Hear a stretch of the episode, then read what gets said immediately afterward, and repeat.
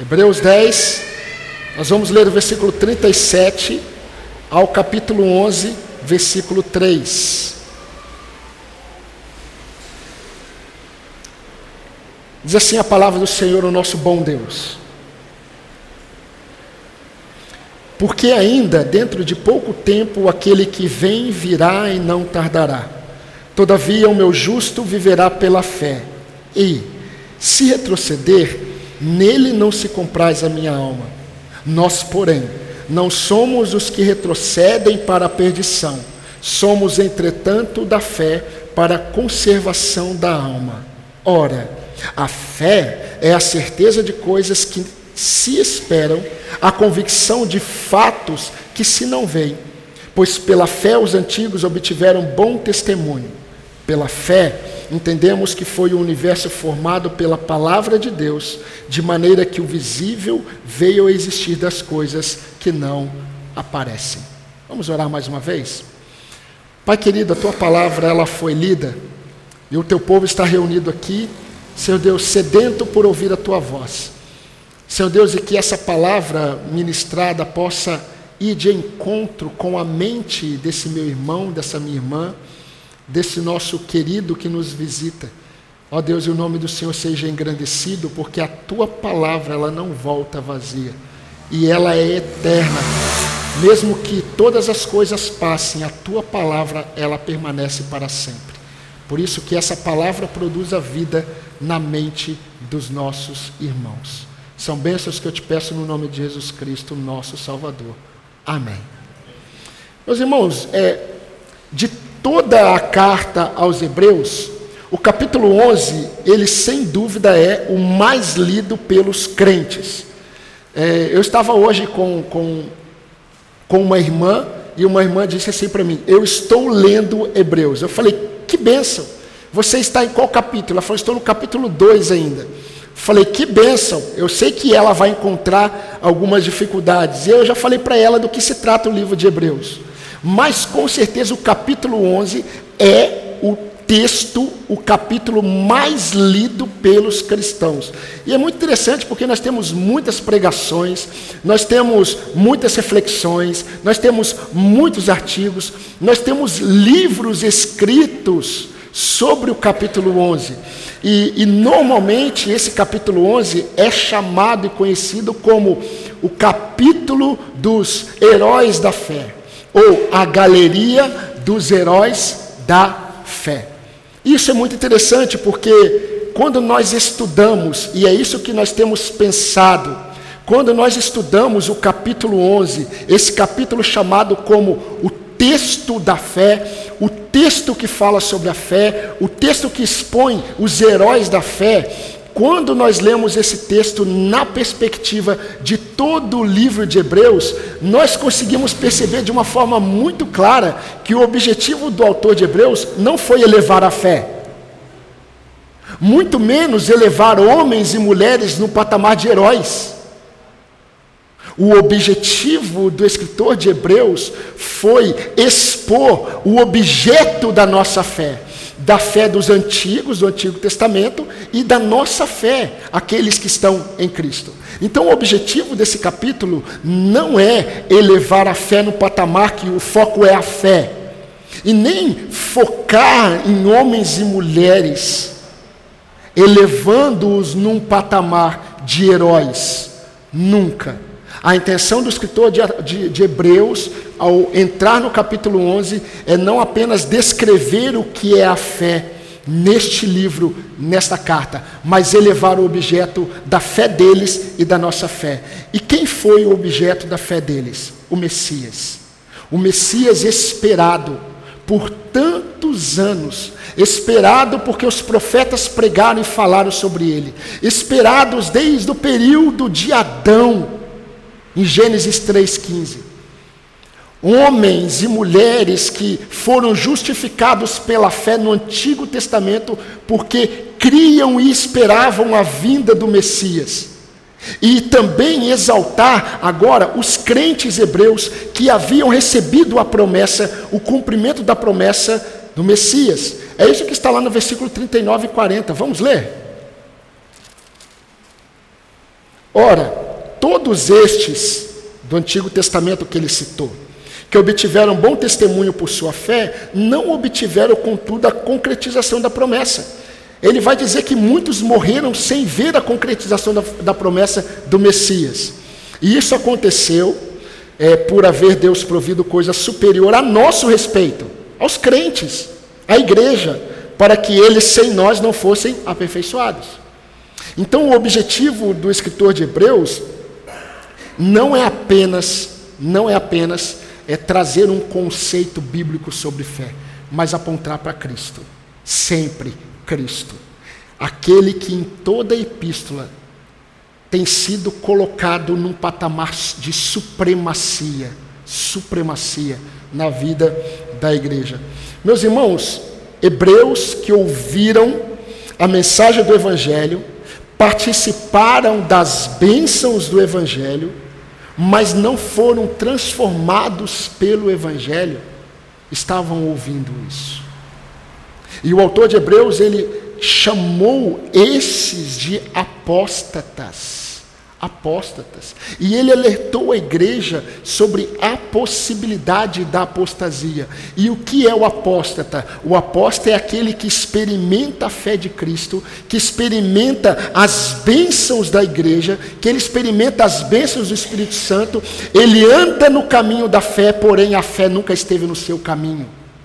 E o autor de Hebreus, ele mostra uma realidade muito séria e dura, que esses que tem essa postura de apostatar da fé, de experimentar tudo isso e num determinado momento da sua vida nega Cristo, ele não apenas pisa no Filho de Deus, ele profana o sangue da aliança e ele ultraja o Espírito da graça.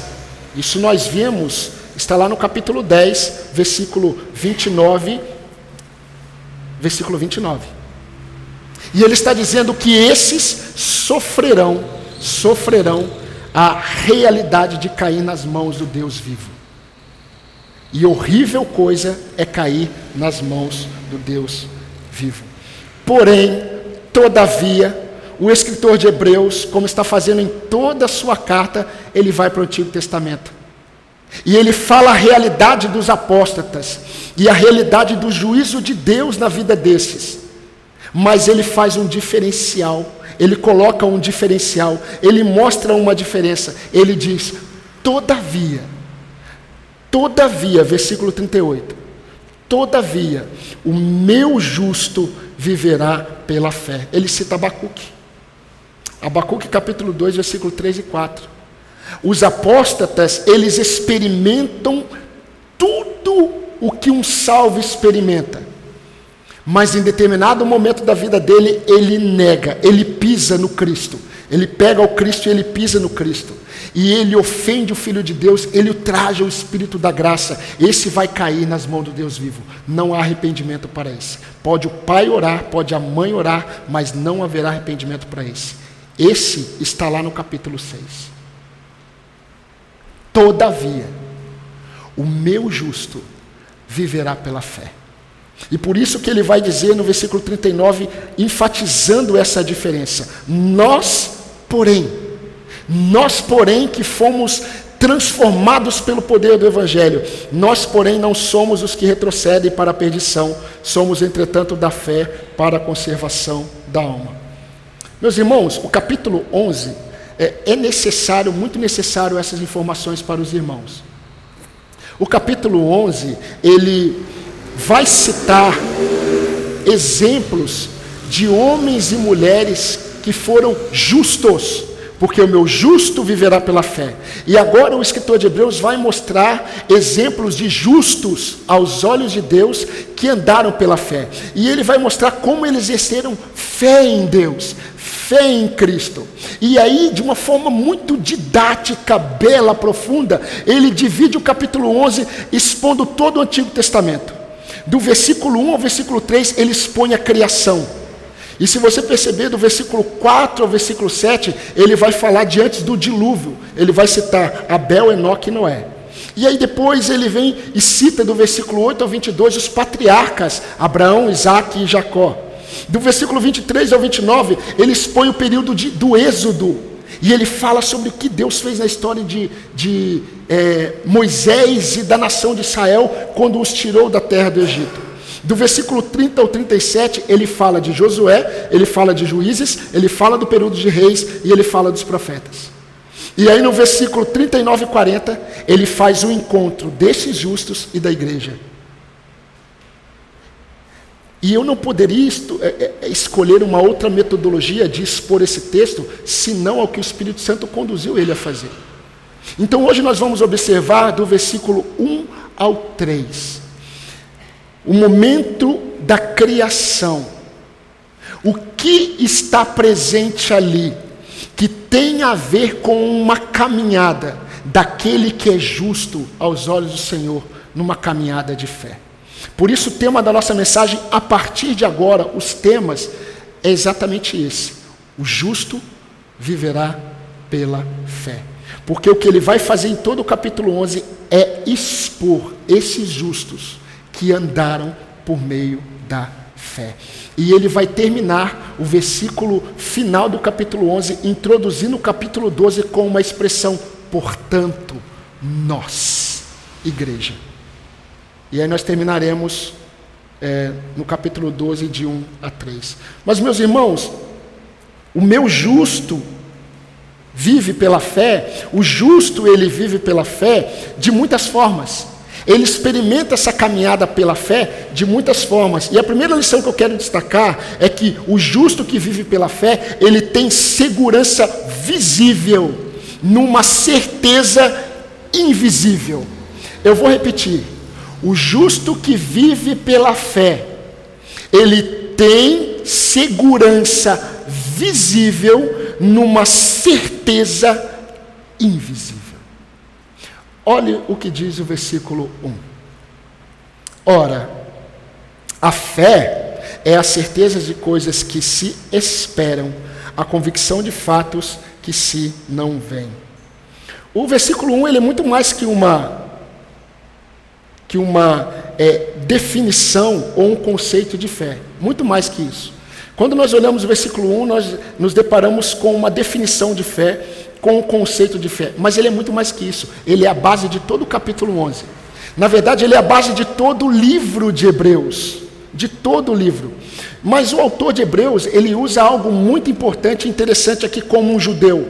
Ele usa o que nós chamamos de um paralelismo ele fala a mesma coisa de forma diferente.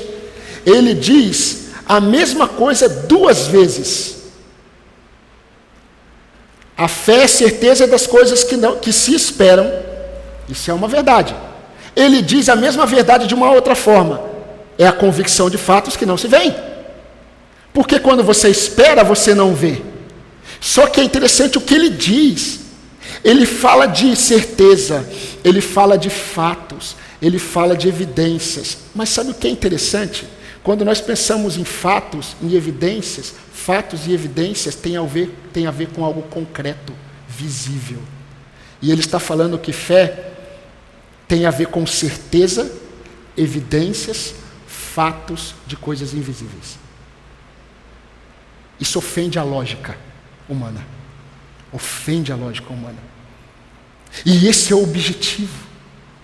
É mostrar que a fé em Deus, produzida por Deus naquele que foi salvo, não é apenas pautada em, em, sentimentos e experiências, muito mais que isso. A fé em Deus, a fé cristã, é uma fé racional, convicta, repleta de certeza, e essa certeza produz segurança.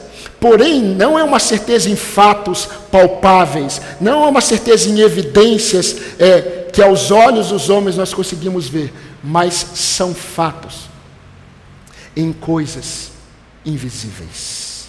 Invisíveis. Os antigos que é, ele cita, e ele vai citar aqui, viveram o presente de suas vidas olhando para um futuro. É isso que é interessante. Eles viveram o presente de suas vidas, olhando para o futuro, não enxergando o que estava no futuro, mas pela fé eles tinham certeza de que aquilo que estava no futuro poderia ser esperado, porque era seguro. E é interessante a figura que o escritor ele usa, por exemplo, no versículo 13, se eu não me engano. Olha o que diz. Todos esses morreram na fé, sem ter obtido as promessas. Vendo-as, porém, de longe, saudando-as, a ideia aqui é que eles viram as promessas sendo cumpridas de longe e eles saudaram. Eles não viram a concretização da promessa. Ele está falando de Cristo. Mas eles vendo as promessas, eles saudaram as promessas, porque para eles eram fatos, eram evidências. Eles não viam, eram futuras, mas isso é fé. A fé que glorifica a Deus, ela é pautada não em sentimentalismos, não em arrepios, não em sensações, mas em convicções de quem é Cristo. Isso é fé. Mas nós precisamos olhar para a convicção de alguns homens, para nós entendermos como essa convicção de fatos de evidências que não se veem, que nós não vemos, evidências que nós esperamos. Como isso produz segurança nos momentos difíceis da nossa vida? Jó. Dificilmente um crente nunca leu sobre Jó. E quando nós olhamos para Jó, seguindo o conselho de Tiago em sua carta, nós devemos olhar para Jó e ver o sofrimento de Jó. Mas não apenas o sofrimento de Jó, mas como Deus agiu no sofrimento de Jó. E Jó, no capítulo 42, ele disse assim: Bem sei, bem sei que tudo podes, e nenhum dos seus planos pode ser frustrados. Convicção, eu sei que tudo o Senhor pode, e que nenhum dos seus planos podem ser frustrados. A grande questão ele tinha uma convicção em algo que ele nunca viu. E ele tinha certeza em algo que ele esperava. Ele esperava que Deus iria agir no plano perfeito dele para a sua história. Isso é fé. Mas nós temos também o apóstolo Paulo. No final da sua vida, meus irmãos, se você ler a epístola de Paulo, a, a segunda epístola de Paulo a Timóteo, foi a última escrita de Paulo, Paulo sabia que ele seria decapitado. Paulo não tomaria um medicamento, ele não tomaria uma injeção letal.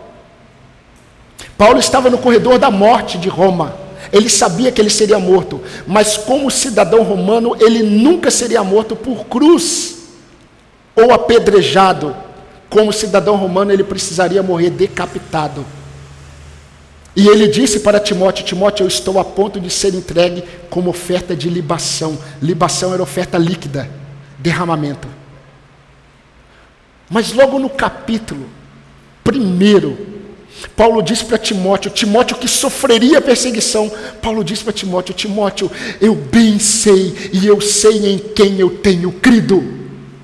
E estou bem certo, convicção, certeza.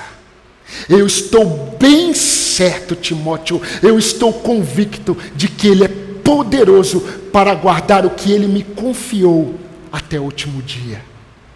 Convicção. Paulo não viu, não viu a concretização dessa fé dele, no sentido de Deus se manifestar, se materializar para ele. Ele não viu mas ele tinha certeza que Deus estava conduzindo toda a história dele. Isso é fé. Fé é certeza de fatos que se esperam, é convicção. Convicção é ter certeza, certeza daquilo que nós não vemos. Eu quero citar mais um texto de Paulo, 2 Coríntios 4, 17 a 18. Eu vou ler e depois você leia na sua casa. Pois os nossos sofrimentos leves e momentâneos. Eu não sei, meu irmão, se você está sofrendo. E eu não sei qual é o nível do seu sofrimento. Eu só quero dizer para você, em comparação com a glória, eles são leves e passageiros. São leves e passageiros. E quando Paulo escreveu isso daqui, Paulo sabia o que era sofrer por Cristo. Pois os nossos sofrimentos leves e momentâneos estão produzindo para nós uma glória eterna que pesa mais do que todos eles. Assim, fixamos os olhos naquilo que, não naquilo que se vê, mas no que não se vê. Pois o que se vê é transitório, é passageiro, mas o que não se vê é eterno. Tiago, quando ele escreveu, ele disse assim: Alguém me dirá, você tem fé? Eu direi, eu tenho obras. Mostre-me a sua fé sem obras, e eu lhe mostrarei a minha fé pelas obras. Você crê que Deus existe? Muito bem. Até mesmo os demônios creem e tremem.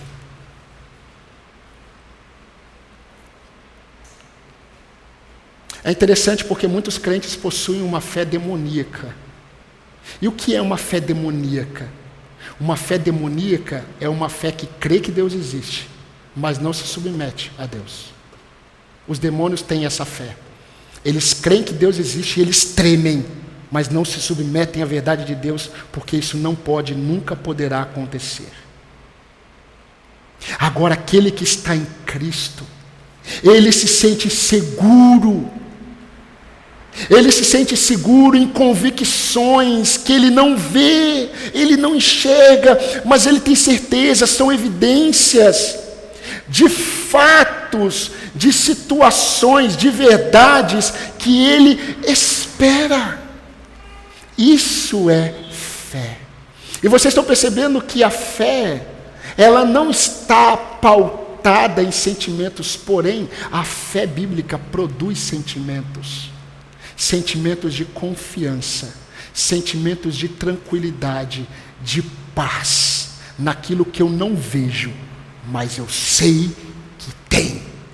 Eu sei que existe, eu sei que Deus me conduz, eu creio que Ele conduz a minha história, e eu creio que o meu fim é a glória com Cristo. Por isso eu olho por todas as situações, por todo, eu olho para todos os sintomas que vêm contra mim, que produzem distúrbios na minha alma, que produzem impaciência na minha alma, dor na minha alma. Eu olho para tudo isso, mas como eu tenho certeza, eu creio em evidências que eu não vejo, eu descanso.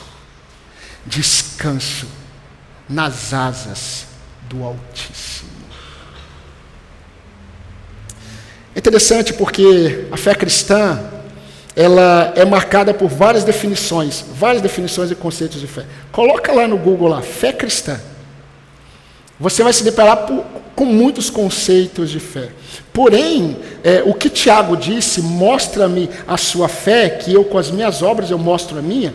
Tiago estava falando que a fé, essa fé, ela é prática. Por ser prática, ela nos traz segurança. Nos traz segurança. Então, nós temos muitas expressões de fé no meio do povo de Deus. Eu citei aqui apenas três. Duas. Eu creio que um dia Deus me dará o que eu tenho pedido. Puxa, você crê? Creio. Eu creio e tenho fé que essa situação vai mudar. Crê? Creio. Você tem fé? Tem. Mas o que para você é essa situação mudar? O que isso significa na sua mente? Para você, o que seria bom nessa situação mudada? Você acha que isso tem a ver com fé? Não necessariamente. Fé é o que Abraão teve mesmo se eu tiver que sacrificar o meu filho. O Deus que me chamou, ele me prometeu que esse filho é o filho da promessa. E se eu matar o meu filho, Deus o ressuscita dentre os mortos, porque Deus não pode mentir. Ele falou que era Isaac, então ele ressuscita Isaac. Fé é confiar no caráter de Deus, não nas circunstâncias mudadas porque muitos desses homens que serão citados a partir de agora sofreram E não foram honrados pela fé que tiveram, pelo contrário, eles honraram a Deus com a fé que tiveram. Eles não experimentaram bênçãos com recursos, com saúde. Alguns até foram cerrados no meio, foram apedrejados, errantes. E aí Deus olha para eles e fala assim: homens que o mundo não eram dignos. Não mas que obtiveram bom testemunho de ter me agradado. E nós vamos falar sobre isso. Meus irmãos, os materialistas, eles não vivem por fé, eles vivem pelo que vem. Os idólatras, eles precisam da fé materializada em objetos para crer. O meu justo, ele vive repleto de certeza em coisas que ele não vê, mas ele espera são fatos, são evidências, que nós não comprovamos empiricamente, nós não comprovamos num laboratório, nós não comprovamos numa sala de ciências, mas são fatos. Para nós, são fatos, são evidências. São fatos, são evidências. Você um dia enxergou a encarnação de Jesus Cristo? Você um dia viu Jesus encarnado? mas nós cremos. Cremos. E se alguém me encostar na parede e falar, você crê que Jesus veio em carne? Eu creio. Creio pelos olhos da fé que o meu redentor se fez homem, habitou entre nós. Eu creio. Nós não enxergamos a ressurreição de Cristo. Você enxergou um dia? Você viu Cristo ressurreto? Tomé um dia teve uma crise, não teve? Qual foi a crise de Tomé? Uma crise de fé. E o que Tomé disse? Eu não aceito isso se eu não tocar, se os meus olhos não enxergarem, e se eu não tocar no seu lado, e se eu não tocar no, no, no seu furo. E aí de repente ele se depara com quem? Com Jesus. Aí Jesus fala assim: toca, Tomé. Aí Tomé chora, chora. Aí Jesus fala assim: Tomé, vem cá, calma, filho. Calma. Fica assim. Pode mudar, tá bom? Enquanto Tomé cai em choro, Jesus fala assim: Porque você viu, você creu, Tomé? Bem-aventurados que não viram e creram. Bem-aventurado não é feliz, bem-aventurado é satisfeito. Nós não vimos a volta de nosso Senhor em grande esplendor e glória. Nós cremos e nós esperamos. Como o dia de amanhã nós aguardamos irmos para o nosso trabalho, nós cremos que a qualquer momento, num abrir e fechar de olhos, o Senhor de toda a glória virá entre as nuvens nos buscar. E será um momento tão glorioso que o nosso coração se encherá de tanta alegria que nós não vamos lembrar de nada você não vai lembrar, ah, e aquele meu familiar que não se converteu ainda. Você não vai lembrar, porque o fato de ver o Senhor em glória, você não vai conseguir ter tempo para isso. Nós vamos nos prostrar diante do Cordeiro. Você consegue imaginar o som da trombeta? E o som da trombeta não significa o meu nome a chamar, como disse certo hino. O Senhor não vai falar assim, Denise, Emerson, Douglas, não porque o Senhor não precisa fazer isso, porque aquele que está em Cristo, ele já sabe que quando o Senhor se revelar, ele estará prostrado diante do Cordeiro, repleto de satisfação. Eu estou vendo o Senhor da minha salvação. Não preciso mais de fé, porque eu vejo.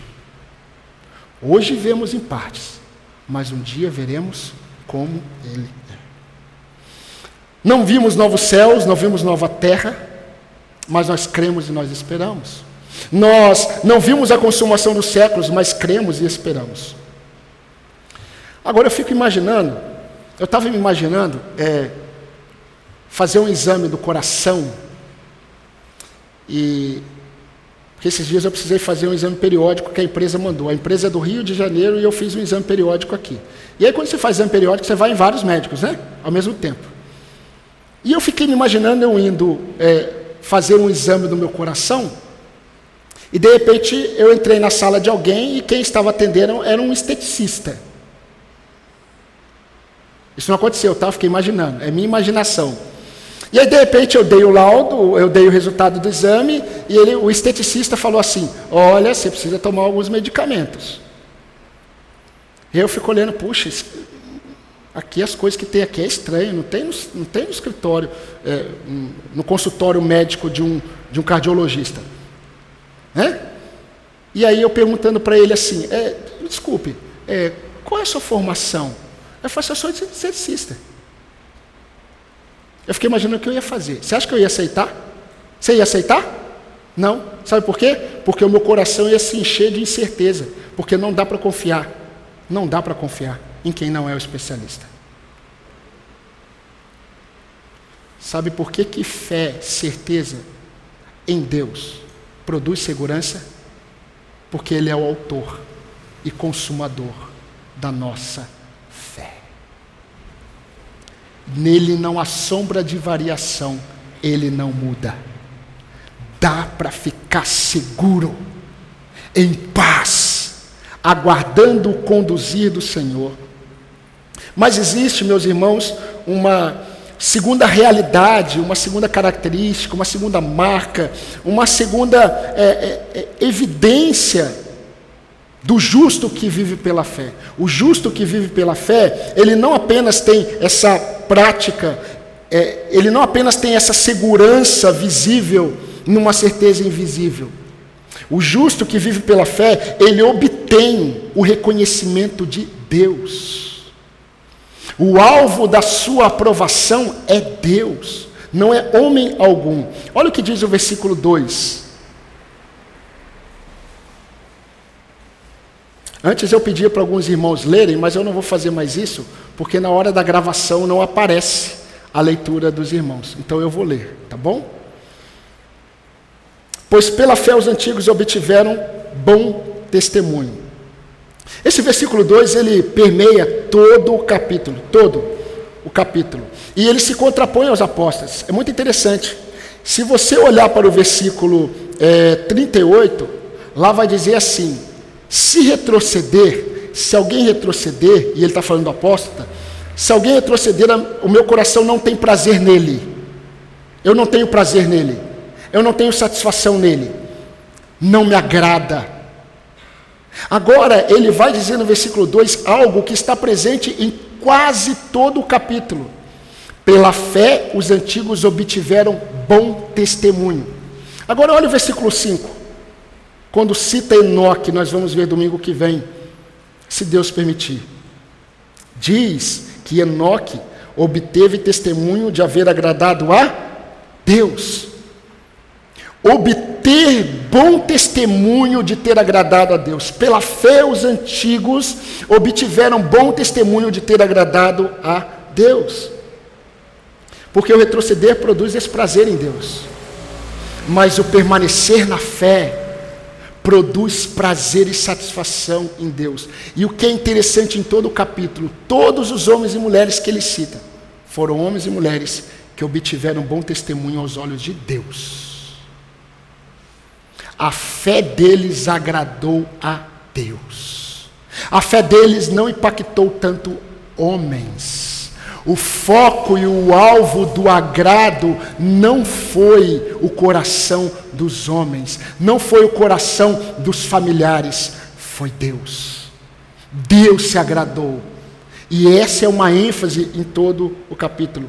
E é interessante porque o alvo, meus irmãos, o alvo da nossa fé, ela não está naquilo que pode retornar para nós como bênçãos.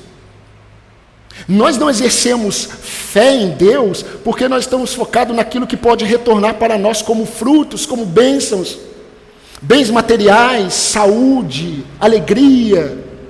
O nosso objetivo não é trazer satisfação para nós. O objetivo de uma fé bíblica é obter o testemunho de Deus, de que nós agradamos a Deus com a fé que estamos exercendo, Ele é o, o alvo. Nós buscamos reconhecimento de Deus, o que Deus está vendo, o que Deus está falando. Então, é uma pergunta importante para nós. O que Deus tem visto sobre a nossa confiança nele? O que Deus tem visto. Não o que os homens têm visto. Não o que o seu marido, o seu filho, a sua esposa, os irmãos da igreja estão vendo. O que Deus tem visto na sua confiança nele. Muito nos interessa saber o que Deus tem visto. O que é, tem sido colocado diante do Senhor, o que tem sido o parecer do Senhor sobre as nossas reações. O que Deus tem falado sobre as nossas reações diante das angústias. O que Deus tem falado das nossas reações diante dos temores que assolam a nossa alma? O que Deus tem falado? O que Deus tem visto? O que Deus tem visto das expectativas frustradas do nosso coração? O que Deus tem visto das incertezas do amanhã? Meus irmãos, medos, fobias, preocupações, ansiedades, incertezas com amanhã. E tudo isso produz angústia. Todos os homens da face da terra experimentam isso. O diferencial do meu justo é que o meu justo reage em fé a todos esses sintomas. Ele reage pautado na convicção que ele tem do meu controle e cuidado sobre a sua história. E a pergunta que nós devemos fazer e ter e, e, fazer para nós mesmos é: que Deus tem visto? O que Deus tem visto diante das minhas reações? Porque esses homens que serão citados, eles obtiveram bom testemunho de ter agradado a Deus. A Deus. Quem testemunhou foi Deus. Foi Deus quem disse: eu me agrado nessa fé. Eu me agrado nessa confiança. Diante de tudo isso, eu me agrado. Esse é o objetivo. Eu me lembro quando eu estava pensando nisso de Jairo. Jairo, ele estava é, conversando com Jesus e pediu para que Jesus fosse até a sua filha de 12 anos que estava para morrer. E quando Jairo está indo, eu imagino o alívio quando Jesus falou assim: Vamos lá, vamos, Jairo.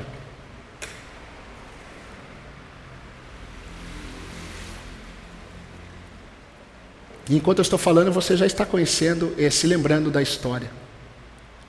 E quando Jesus está caminhando com Jairo, a multidão está apertando.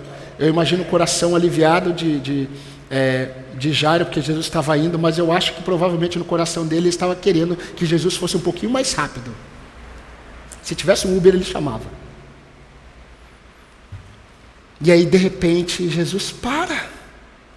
Simplesmente Jesus para. E Jairo está observando. E Jesus para e lança uma pergunta: Quem me tocou? E Pedro, Senhor, a multidão te aperta, e o Senhor fala: Alguém te tocou? Imagine Jairo. E enquanto Jesus está realizando um milagre naquela mulher, e é interessante, um dia eu vou pregar sobre isso, é interessante o que Jesus faz. Jesus é especialista em revelar o coração do homem. Enquanto Jesus está revelando todas as coisas ali, produzindo e manifestando o seu poder, chega alguém da casa de Jairo e fala: Jairo, não incomode mais o mestre, já não dá mais tempo, a sua filha morreu.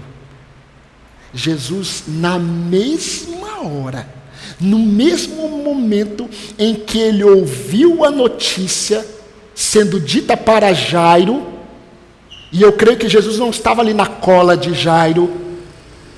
No mesmo momento, Jesus olhou para Jairo e falou assim: Jairo, crê somente. Por que crê somente? Porque eu falei que eu vou lá. Se morreu ou não morreu, não é problema para mim. Eu sou o autor da vida. Talita comigo. Jesus falou para aquela jovem morta: levanta. E ela levantou. Dá para ficar abalado? Não. Tendo Ele como autor da nossa fé, não dá. E qual é o nosso objetivo? O nosso objetivo é agradar a Deus. O que Deus tem visto da nossa fé. Talvez nós tenhamos que ter a postura daquele pai, daquele menino endemoniado. Senhor, eu, eu ajuda-me na minha pouca fé. Ajuda-me, Senhor. Porque eu não tenho uma fé que glorifique o teu nome. Essa é a postura talvez mais sábia de muitos de nós, porque o nosso objetivo não é mostrar para os outros se nós estamos confiando em Deus é mostrar para Deus quem Ele é para nós. As circunstâncias sempre revelarão a qualidade de nossa confiança em Deus. Sempre. E a pergunta é: o que Deus tem, tem testemunhado de nossa confiança? Meus irmãos, assim como os antigos que nós veremos a partir de agora, é, nós devemos obter bom testemunho aos olhos de Deus pela nossa dependência e confiança em Sua fidelidade.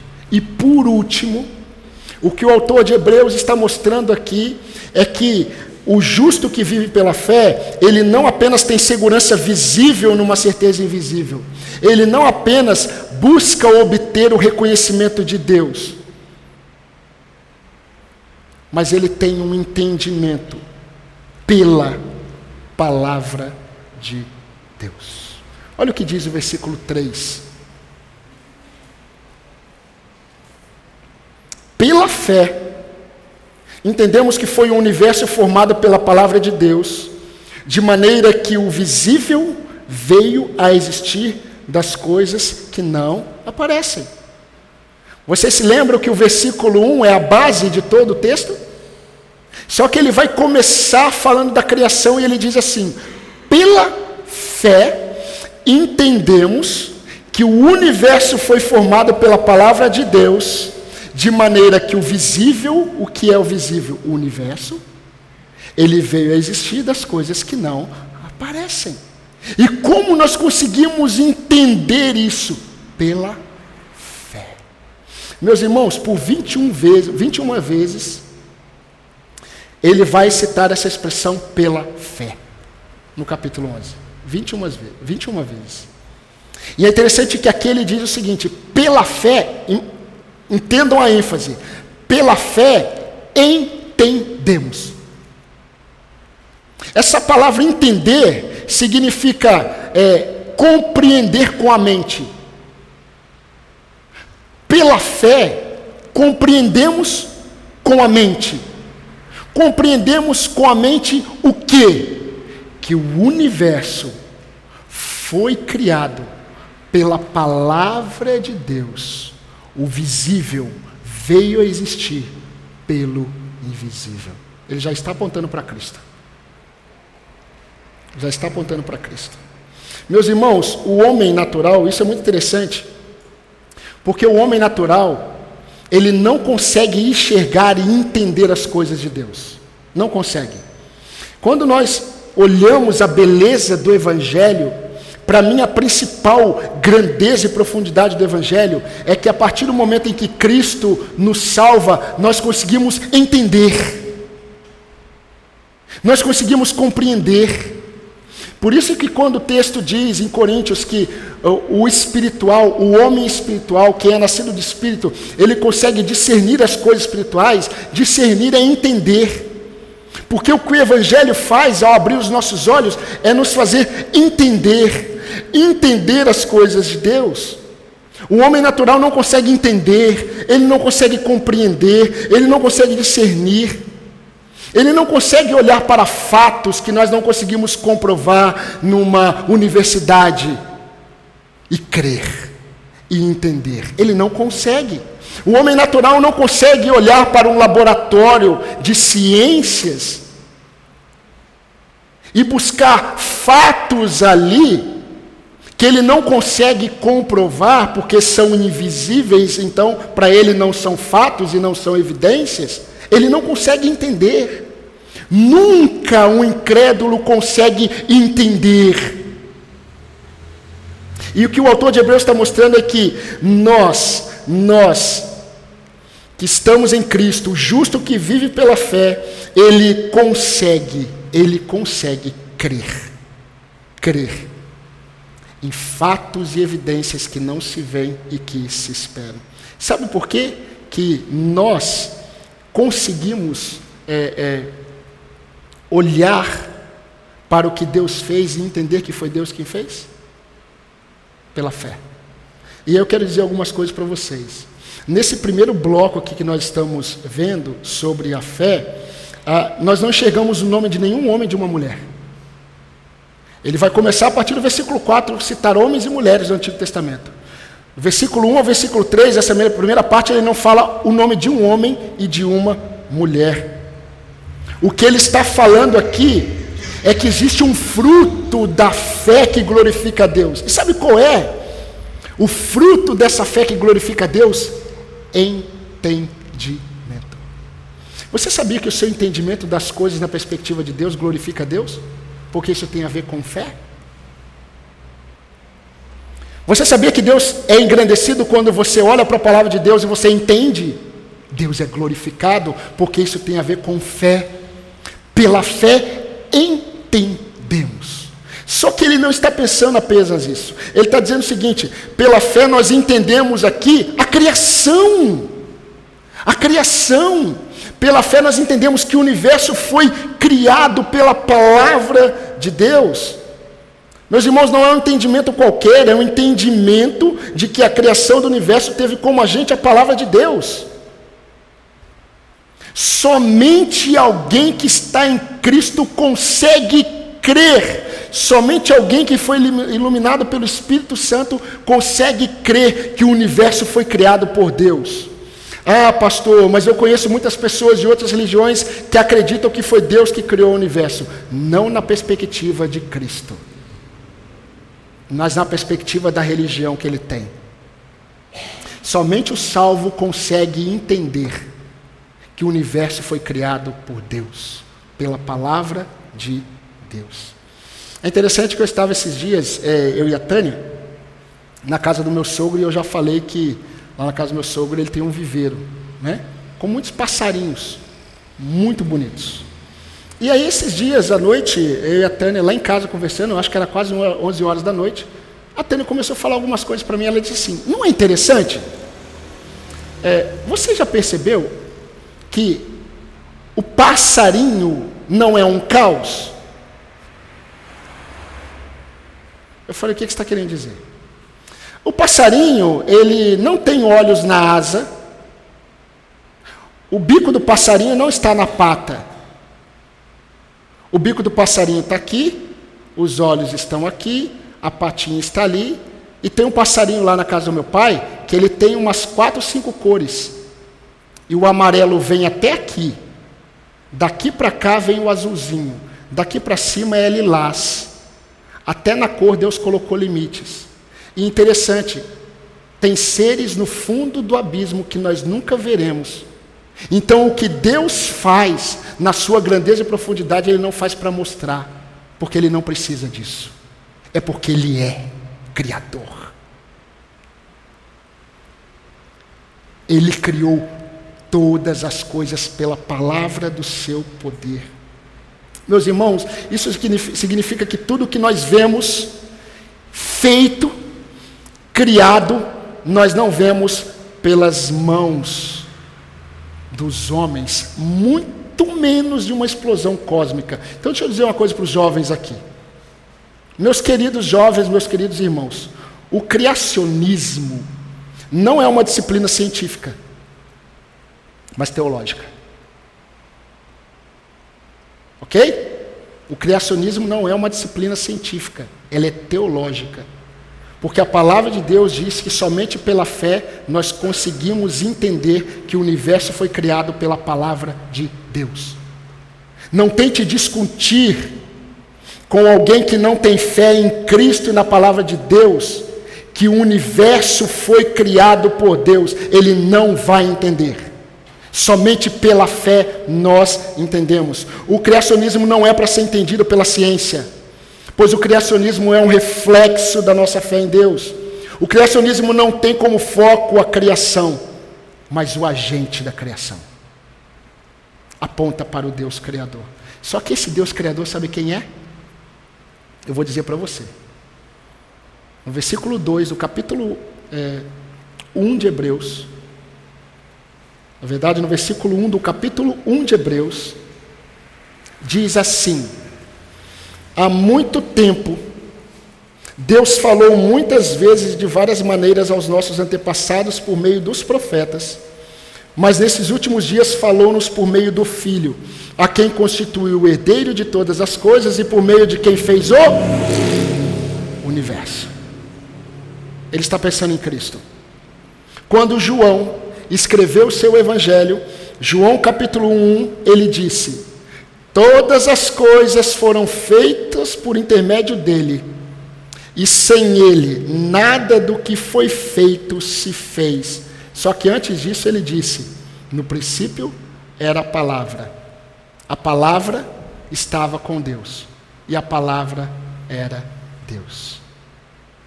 E tudo que foi feito e criado pela palavra foi feito por intermédio dele, e sem ele nada do que foi feito se fez.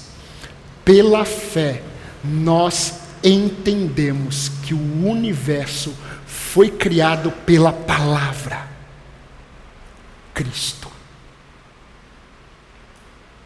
Porque o autor de Hebreus está com um objetivo muito claro de mostrar que uma fé que glorifica a Deus é uma fé que aponta para Cristo. Cristo.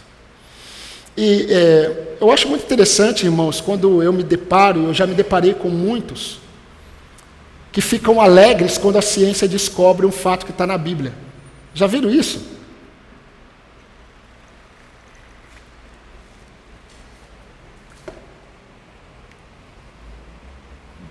Jovem, você não precisa.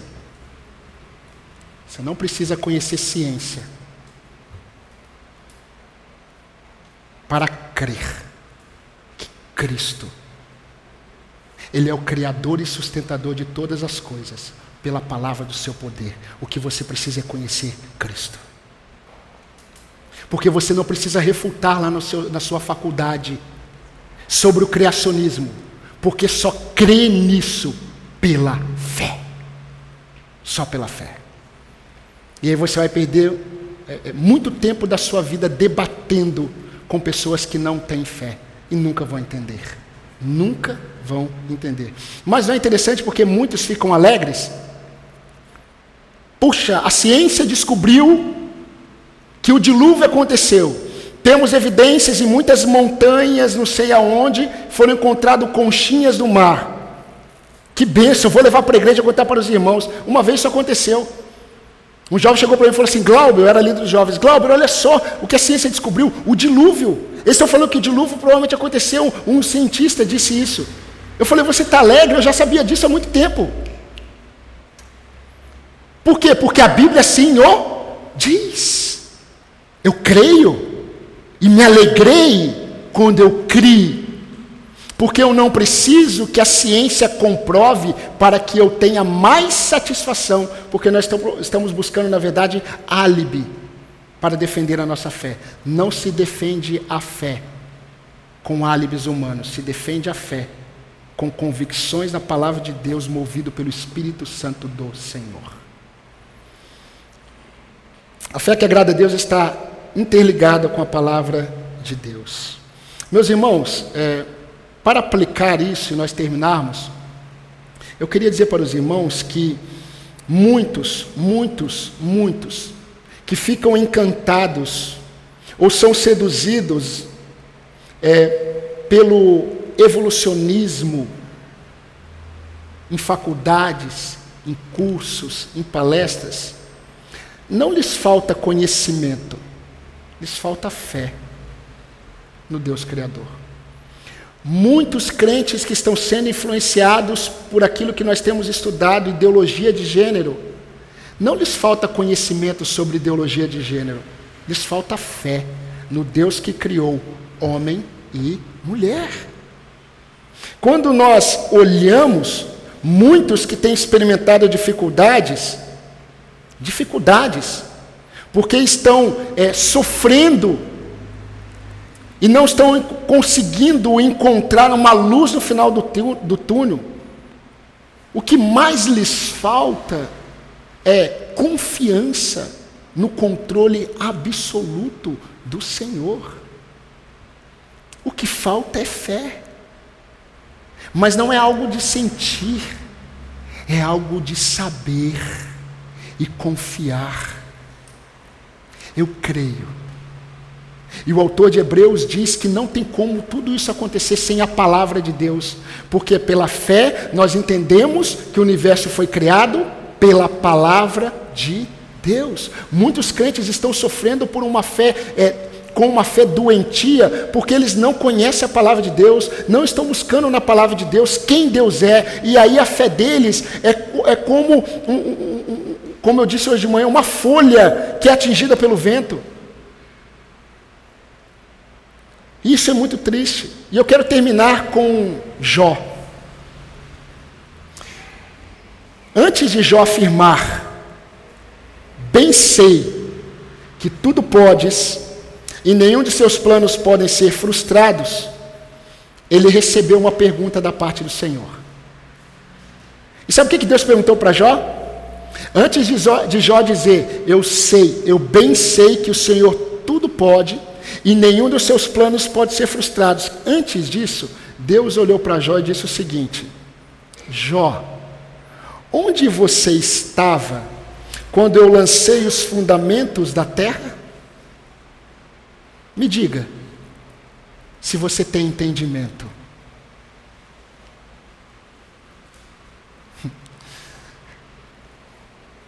Jó 38,4. Sabe o que eu acho muito interessante? Muito interessante. E eu sempre falei isso para os irmãos. É que todas as vezes que Deus faz uma pergunta,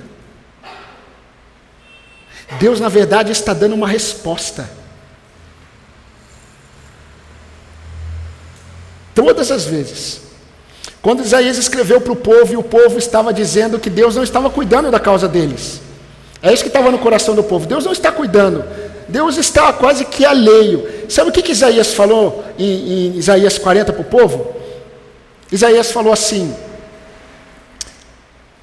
O Senhor é aquele que criou as estrelas do céu como um exército e ele as chama pelo nome. Que tem o um universo na palma da sua mão.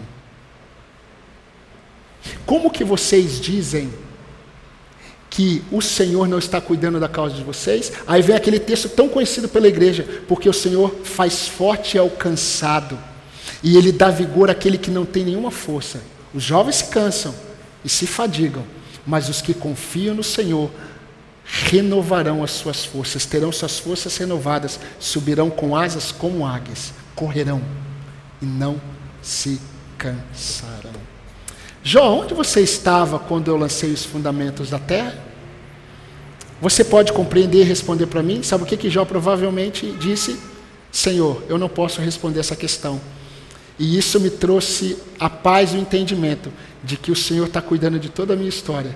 Por isso eu bem sei que tudo podes e nenhum dos seus planos podem ser frustrados. O justo que vive pela fé, ele tem segurança visível numa certeza invisível. Ele obtém o reconhecimento de Deus e ele tem entendimento confiante na palavra de Deus. Amém? Se o Senhor permitir, domingo que vem nós vamos falar de Abel, nós vamos falar de Enoque e nós vamos falar também de Noé. Que Deus seja louvado nas nossas vidas. Vamos orar? Senhor nosso Deus, nosso amado Pai, obrigado pela tua palavra. Obrigado, Deus, porque nós cremos que pela tua palavra não apenas nós tivemos o nosso coração, a nossa mente, Senhor Deus, transformada e tem sido transformada não apenas entendemos, ó Deus, todas as coisas concernentes ao Senhor, mas pela tua palavra nós temos uma fé que agrada ao Senhor. Por isso eu quero glorificar o teu nome, porque nessa noite o nosso coração ele é levado cativo à obediência de Cristo Jesus. E nós queremos, ó Deus, nessa noite agradecer ao Senhor porque nós que fomos justificados pela fé, nós queremos andar de tal forma, ó Deus de amor, que nós agrademos ao Senhor, que diante de todas as lutas que nós vivemos nesse mundo, diante de todas as pressões, diante de todas as dúvidas, diante de todos os questionamentos, o nosso coração descanse de uma forma segura, porque nós temos certeza em evidências que nós não vemos, mas nós confiamos e nós esperamos, porque o Senhor é um Deus que não muda. E essa verdade é como âncora para a nossa alma, que nos mantém seguros neste mar de inconstância. Senhor Deus, guarde os nossos corações, guarde os meus irmãos durante essa semana e que o nome do Senhor seja glorificado. É o que eu te peço no nome de Cristo Jesus, o nosso Salvador. Amém.